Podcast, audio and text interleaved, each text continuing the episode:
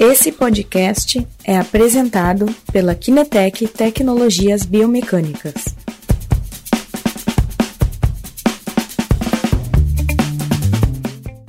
Bom, Kleber, se quiser te apresentar um pouquinho para quem está nos assistindo, para a gente iniciar. Joia, joia. Então, meu nome é Kleber Todorovski, eu sou fisioterapeuta desde 2010. É, realmente a barba está branca, né? Porque eu tive a minha primeira graduação lá em 98, 99. Eu sou formado em administração de empresas gestão de negócios e acabei me direcionando para a área de saúde. E desde a minha formação eu sempre trabalhei na área desportiva, né? Trauma, ortopedia desportiva, é, também trabalhei na área de terapia forense. Então tudo que envolve avaliações eu vim na minha no meu rol de atividades, né? E trabalho Legal. muito na minha clínica com avaliação hoje de atletas, né? Sejam eles de corrida, futebol, vôlei, sejam é, profissionais ou não, né? É, atletas amadores ou simplesmente para quem gosta de praticar algum esporte. Podemos dizer que é mais, mais um hobby, né? Unir o útil ao agradável, né? Verdade. Legal, legal. é, a, gente, a gente também tá nessa, né? Eu sou atleta de voleibol de praia, ex-atleta praticamente, né? Mas enfim, né? Uh, a gente gosta de, de, dessa, dessa área aí. Bom, Kleber, conta um pouquinho, né? Uh, como é que é a tua avaliação? Né? Tu já falou que teu público é bem variado dentro da área esportiva, mas vamos introduzir uh, um pouquinho então da avaliação que a gente veio falar hoje, né? Quais os mecanismos, quais os principais aspectos que tu que tu traz aí numa avaliação de forma geral, inicialmente? Bom, a avaliação da fisioterapia, ela sempre começa basicamente pela avaliação postural, né? A gente, existem, claro, conceitos de que ela é, não tem a sua relevância, mas para mim ela tem, né? Uma avaliação postural estática, ela me, me dá uma foto, um, um contexto de como é que ele está, né? Como é que está a relação cabeça, ombro, é, se eu tenho uma hiperlordose, se eu não tenho. Eu começo diante da, da anamnese, né? o primeiro momento que é a anamnésia, é ouvir toda a sua o seu histórico de atividades esportivas, históricos de lesões, históricos cirúrgicos, é, observar todos os exames nosológicos, né? então fazer essa captação inicial através de uma anamnese bem detalhada, e aí a gente vai para essa uhum. avaliação inicial, para a gente ter uma diretriz, né? para onde a gente vai olhar um pouco mais associada à queixa. Aí nós vamos para avaliação de mobilidade articular, é, observação de força, é, relação de sensibilidade. Então, vamos olhar ele funcionalmente, né? Vamos olhar como é que está as funções. É como está aquele ponto todo, e aí avaliando passo a passo quais são as articula articulações que tenham alguma restrição, alguma deficiência de mobilidade, então, nós passamos por essa fase. Por essa fase. Depois nós vamos para avaliação de força, através de dinamometrias que a gente possa utilizar para ver a relação quadríceps esquerdo-direito, questões de força, e daí fechando uma avaliação termográfica, né? Para que a gente possa Legal. pegar aquela relação da, da queixa principal, associando também uma avaliação estática e funcional pela termografia. Então ela passa por todo esse contexto. Bacana, muito interessante. Então, a gente já verifica uh, uma série de aspectos, né? Desde a questão postural, que é o, o básico, né? Que todo, que, que todo fisioterapeuta deve fazer, e depois encaminhando para cada, para cada segmento, né? Aí com alguns com tecnologia, outros, outros sem, como já citou aí, de, uh, a, a termografia, enfim, muito, muito, muito interessante. Uh, na questão de aspecto uh, funcional, né? Por exemplo, um atleta de corrida, então, tu vai fazer uma avaliação uh, de marcha, tu chega a fazer uma avaliação de marcha também ou tu parte diretamente para a corrida desse atleta? Não, eu vou fazer uma avaliação de marcha dele, né?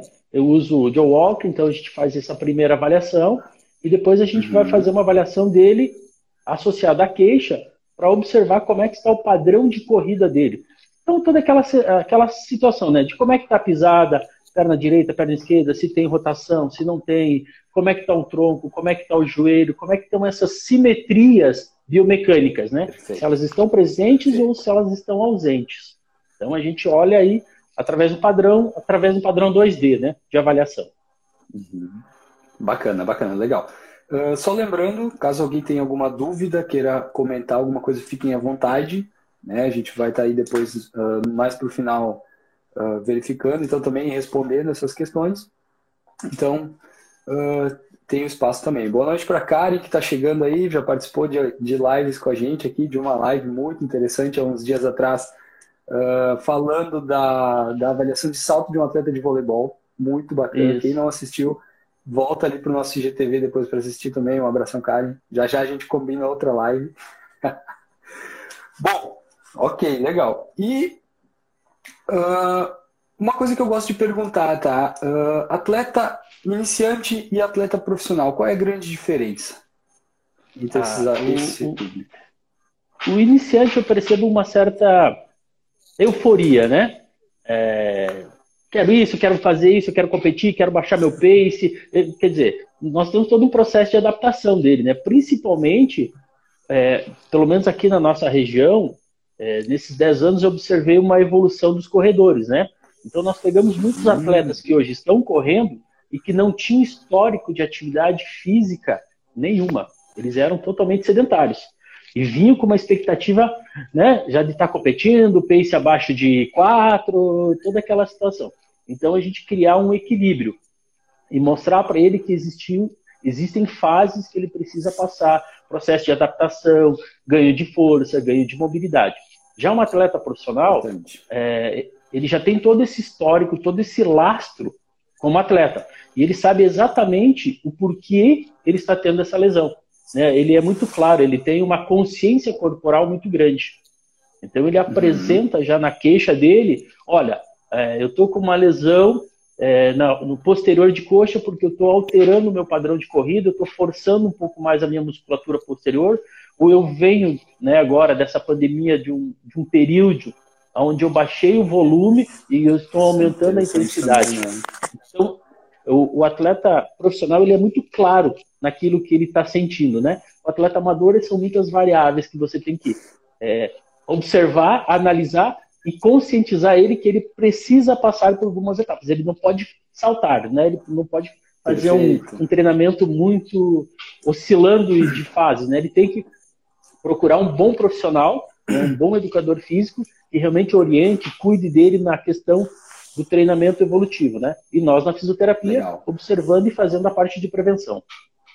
Isso é interessante de, de uma conversa que a gente teve há, há pouco tempo atrás também falando da comunicação né, entre o profissional, o fisioterapeuta, o educador físico, com o, o, o seu o, né, o seu cliente, né? Então vamos dizer assim, Exato. porque uh, tu precisa, não pode ser muito passivo, tendo uh, né, seguindo muito o que ele deseja, né? Mas também tu não pode ser muito sim. agressivo dizendo para ele não, né? Tu não vai conseguir isso que tu, mas sim, né? conseguir explicar para ele exatamente qual é o próximo passo para se atingir de uma forma correta e segura, né? Interessante. Bom, vamos lá. Me conta um pouquinho, Cléder, do caso que tu vai trazer para a gente. Explica um pouquinho então, aí. Então, eu já vou antecipar, já posso antecipar quem que é o paciente, né? Pode, por favor. Então, esse paciente sou eu. Olha aí, que legal. Então, é, Olha aí. Então, então nós temos um alto caso. Um, um, alto, alto caso, caso né? Porque eu vinha, então, lá dos meus 15 até os 22 anos, eu fui atleta de pista, corredor de 400 e 800. Então, é totalmente diferente o padrão de corrida, né? Nós temos um período de voo mais longo, é, o, o, formato da pisada, a amplitude de, de, de passada é muito importante. Né? E quando a gente vai para a rua, né? Você tem totalmente um padrão diferente, né? Então, o meu padrão, por exemplo, depois você vai postar o vídeo, tem um padrão ainda de corrida de antepé, puramente antepé. Né? E isso, uhum. é... lembrando que eu, eu, voltei a correr há 11, 12 meses, né? Então, eu estou ainda no processo de adaptação, porque eu saí do, da corrida de pista, futsal, outras atividades, e aí né, sempre se mantendo em algum tipo de exercício físico constante. Mas Sim. a corrida, para mim, ela veio há 12 meses atrás. Então, todo esse processo que eu estou passando é muito interessante. né? Legal, e tive aí, é, fiz isso, né, de saltar algumas etapas e então senti na pega uma lesão de, de, de posterior de coxa, né, da cabeça longa do bíceps. uma lesão grau 2, né, porque comecei a associar algumas atividades que não deveriam. É, é, aquela coisa, né? A gente fala, mas às vezes a gente pula. E, e hoje eu já estou num, num, nível bom, né? Já, é, as queixas musculares já não existem mais através de um reforço muscular, através de toda uma é, atividade funcional específica junto com o meu treinador que a gente conseguiu acoplar. Porque esse meu padrão, ele consome muita energia da parte posterior. Né? Então, pensando aí numa prova de, de meia maratona, correndo especificamente com o antepé, realmente eu preciso estar com a minha cadeia posterior muito reforçada. Né? Muito tem que estar forte. Até se você quiser passar o primeiro vídeo para nós olhar assim, a lá. primeira avaliação. Vamos lá, eu vou ajustar aqui os vídeos. Eu botei os três vídeos aqui. A gente dá uma olhadinha. Deixa eu ver se a gente consegue ver eles todos aqui. Né? Deixa eu ver aqui. A gente pode iniciar com o. Tá, tá dando para enxergar o vídeo? Tá Só dando. que está nos, nos, nos, nos ouvindo aqui também. Olha o Lucas entrando na live aí. Bastante gente nos assistindo. Olha aí, vamos lá. Tá dando para enxergar? Estou conseguindo. Sim. Me disse que está muito borrado, eu posso tentar abrir de outra forma para ficar um pouco maior, um pouco melhor. Bom, a gente tem aqui as visões, deixa eu ver se eu consigo botar lateral e, e, e de trás, né? Então a gente tem aqui justamente bastante aquela questão da passada né, em antepé, como tu me falava, né? Bem, bem, interessante. Uh, essa questão que tu também comenta e que a gente vê aqui dessa uma passada bem lateral, né? Utilizando bem a parte lateral do pé, né? Isso, a minha entrada ela é bem lateral, né? Ela entra bem lateral. Era em função, provavelmente, né? Da, provavelmente não, é da biomecânica e do tipo de sapatilha que nós usávamos naquele período, né? Então, Sim, é, pensando há 20, mais de 20 anos atrás, o padrão de sapatilha que nós tínhamos para correr era muito diferente. A tecnologia envolvida nela não era tão específica, né? Então ela é uma uhum. entrada, né? Quase com a lateral do, do dedo mínimo ali, né? Tocando muito pouco o solo, né? Para você poder ter uma menor área de contato e uma maior aceleração contínua, né? E isso Perfeito. hoje é muito presente na minha passada. Dá para ver, acho que bastante aqui também nesse vídeo de frente, né? A gente enxerga bastante isso. ali que faz essa entrada muito rápida mesmo, muito lateral e traz. Muito lateral né? e tem até um desabamento, né, do, do tornozelo, né, do arco plantar. Então é outra coisa que eu uhum. tive que corrigir muito, fortalecer a musculatura interóssea do pé, toda a parte do flexor de hálux ali, eu tive que fazer todo um processo para poder me manter mais tempo em corrida, sem que eu tivesse alguma lesão. Legal, muito, muito bacana, muito legal. Uh, quanto à questão, uh, não sei se tu lembra do, do relatório do DeWalk, uh, algumas questões uh, referente à, à, cadência, ao tamanho do, do teu passo, da, da, passada, né? Tu comentou Deixa que é bem maior. Consigo... Isso, tem uma passada muito ampla, né? Ela chegava, na época a gente contava em pés, ela chegava quase a nove pés. E uma cadência muito alta. Né? Então hoje eu estou diminuindo a minha passada e tentando manter uma cadência mais adequada entre 180 e 190 é, por minuto. Deixa eu ver se eu Legal, consigo abrir meu relatório. Então, bem, bem interessante e... essa questão né, de, de, desse, desse cuidado, né? A gente sempre cita bastante aqui que é justamente uh, de tu iniciar muitas vezes um trabalho não pelo querendo mudar o tipo da pisada, mas sim inicia pela cadência, né, pelo tamanho do, é. da, da, passada, que são aspectos muito importantes. E depois também, claro, né, a questão de força muscular, enfim, amplitude. E aí tu parte para muitas vezes a mudança de um padrão. Né? E, se, é, e a mudança é muito contestada, né? Eu, por exemplo, tenho uma, uma outra atleta que ela é maratonista, até ela vai ela ia participar da, da prova de Boston, agora dia 13, uhum. mas ela vai fazer aqui em Pato Branco a, a prova. E ela tem uma passada é, em retropé, né? Hoje a gente percebeu, depois de um tempo, que ela estava tendo algumas lesões no trato iliotibial, é, de joelho, em função de, porque ela era uma excelente corredora de 10. Ela tinha um pace muito baixo. E ela também fez essa evolução para o 21 e depois para a maratona. Uhum. Então a gente percebeu que sim, nós poderíamos mexer em alguns aspectos, mas eles foram muito detalhe, uns detalhes bem sutis para que não mudasse a capacidade e o potencial que ela tinha. Né? Sim, então a gente, sim, quando importante. vai alterar esse padrão, eu preciso realmente saber, é importante mudar isso ou eu devo fazer pequenos ajustes? Né? Não posso também querer mudar todo um padrão. Né? O padrão, ele, muitas vezes, aquela deficiência que para os nossos olhos é uma vantagem para ele.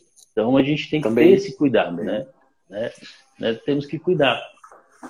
Bastante, bacana. Não estou conseguindo abrir. Mas ele está hoje, a minha cadência, ela está próxima a 100, é, 186. Né? Já Sim, mantendo legal. nos 10 km. Né? Mantendo tô, dentro dos 10 km. Eu tô, eu, eu tô correndo, né? Eu sempre brinco aqui nas lives, eu também comecei a corrida há poucos meses, né? De uma forma um pouco mais. É, uh, buscando um objetivo, então eu tô ali no meu 5, 6K, buscando uma cadência lá de 170, já está de forma tranquila, aos poucos a gente vai evoluindo, né? Então esse, esse é o primeiro ponto e eu tô, tô, tô, sentindo uma evolução bastante interessante. Mas assim, não é o meu objetivo, né?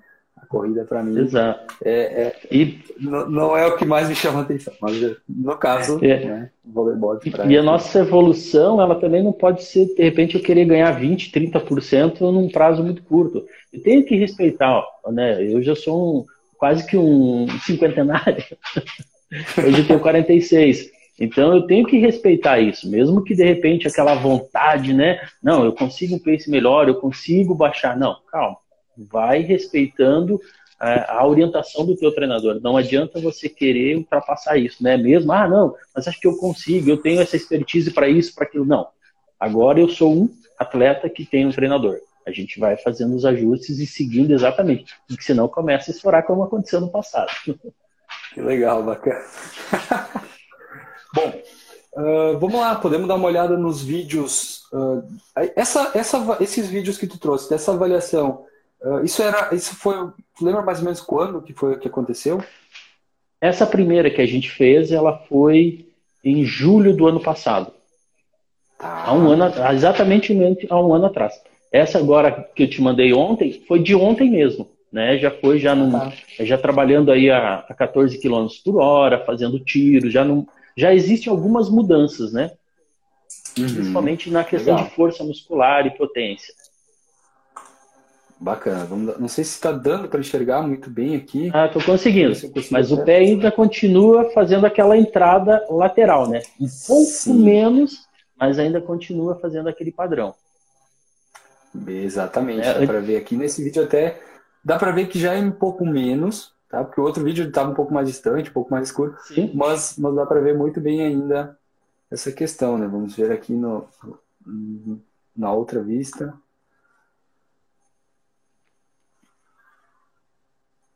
Ele entra também basicamente no reto, mas assim, houve uma melhora também na oscilação do quadril, né? na outra imagem, uhum. nessas que a gente fez, mas eu tinha uma oscilação, então ela tinha uma, um desequilíbrio e ela foi corrigida também. Né? E o centro de gravidade também eu estou tentando ajustar que a passada fique mais próximo no centro de gravidade.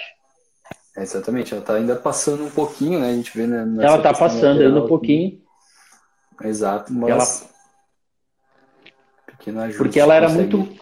É, e quando eu acelerava, ela ficava um pouco, ela ficava mais ampla, né? Então eu estou trazendo ela para mais próximo e aumentando a cadência. Perfeito, muito, muito bacana, legal. Uh, objetivos que tu traz. Pelo que tu me falou, é para daqui a um ano correr uma maratona. Isso, então seguindo aí todo o cronograma, seguindo esse padrão, para daqui o final de 2021 se, já se tem uma boa condição para se correr uma, uma, maratona, né? Respeitando toda a evolução, mas chegando pro, ou muito próximo, ou pelo menos correndo aquela milha de 16 quilômetros que tem em Vitória, que é da é, patrocinada pela Garoto, né? Você ganha muito chocolate lá.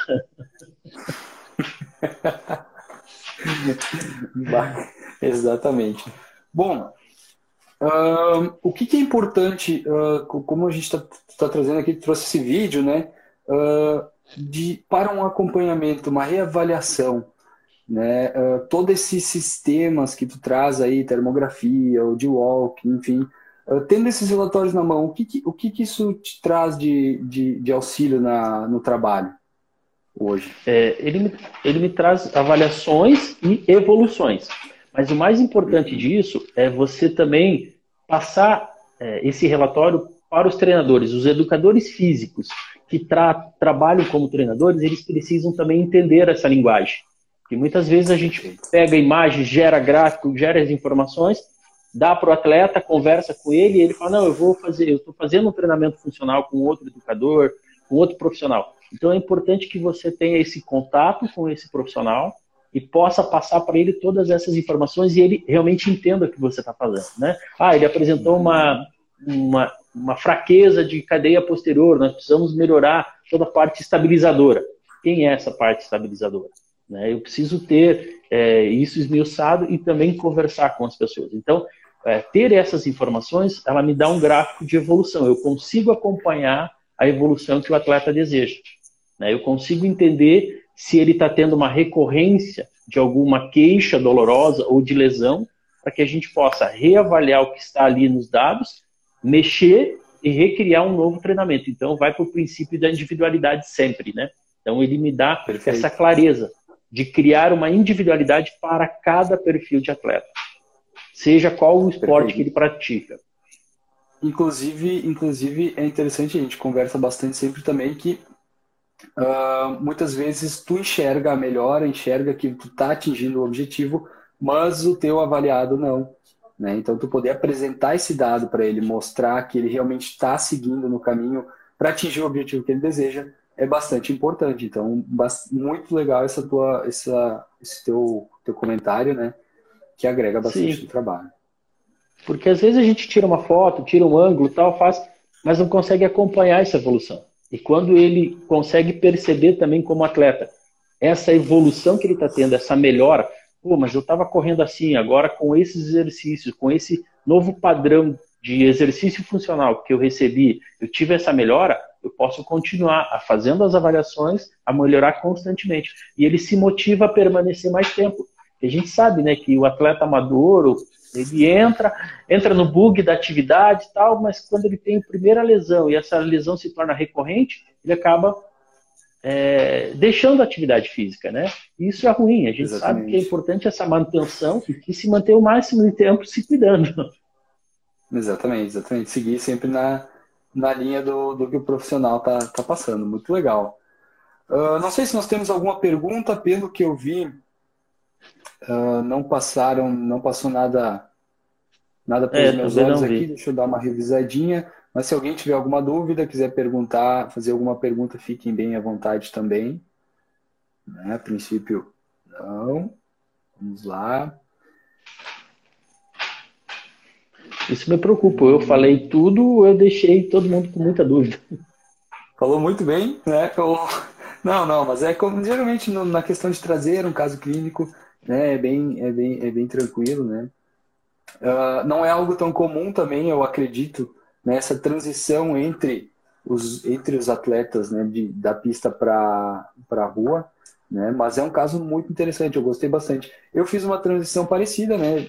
Vindo do voleibol de quadra para o voleibol de praia, né? Então também tu altera totalmente, principalmente um, a biomecânica, o movimento do salto tem que ser completamente diferente, o deslocamento.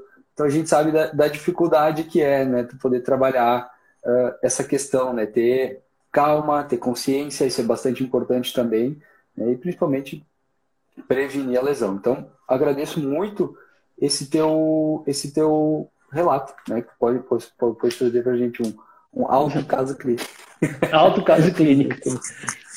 Muito bacana. Bom, uh, tu gostaria, Cléder, de deixar algum recado final para quem está nos assistindo, para quem está fazendo as avaliações, iniciando, talvez? Então, para quem está iniciando ou para quem já está há muito tempo, realmente a gente precisa estar tá constantemente em, em leitura, em evolução, conhecendo a parte tecnológica, hoje o fisioterapeuta ele precisa ser high-tech, né? ele precisa Sim. estar acompanhando todo esse processo de evolução tecnológica, de avaliação e de fornecer dados ao cliente, né? de uma forma muito clara e também objetiva. E a você que é um, um cara chegando na fisioterapia, né, tá com o pé na fisioterapia, que continue todo esse trabalho de pesquisa, de, de interesse, né? Isso vale muito a pena, isso vai ser um grande diferencial para sua carreira, né? Então, te desejo muita, mas muito, muitos problemas é, para você tratar e resolver. resolver. Né?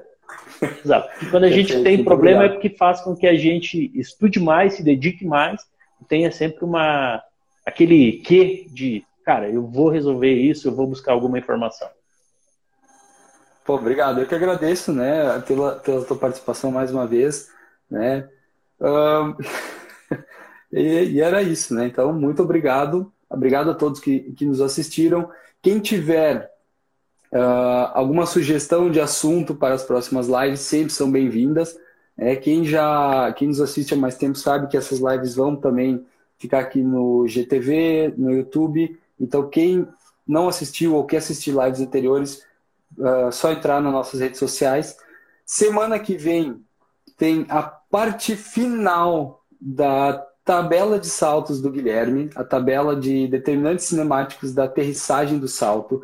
Já, são, já é a terceira parte, é uma tabela interativa muito interessante para avaliação dos saltos. Então, a primeira foi início do mês, há duas semanas atrás teve a segunda, e semana passada teve a segunda, e semana que vem tem a terceira parte. Quem não viu essa tabela, por favor, assista as lives que elas são impressionantes.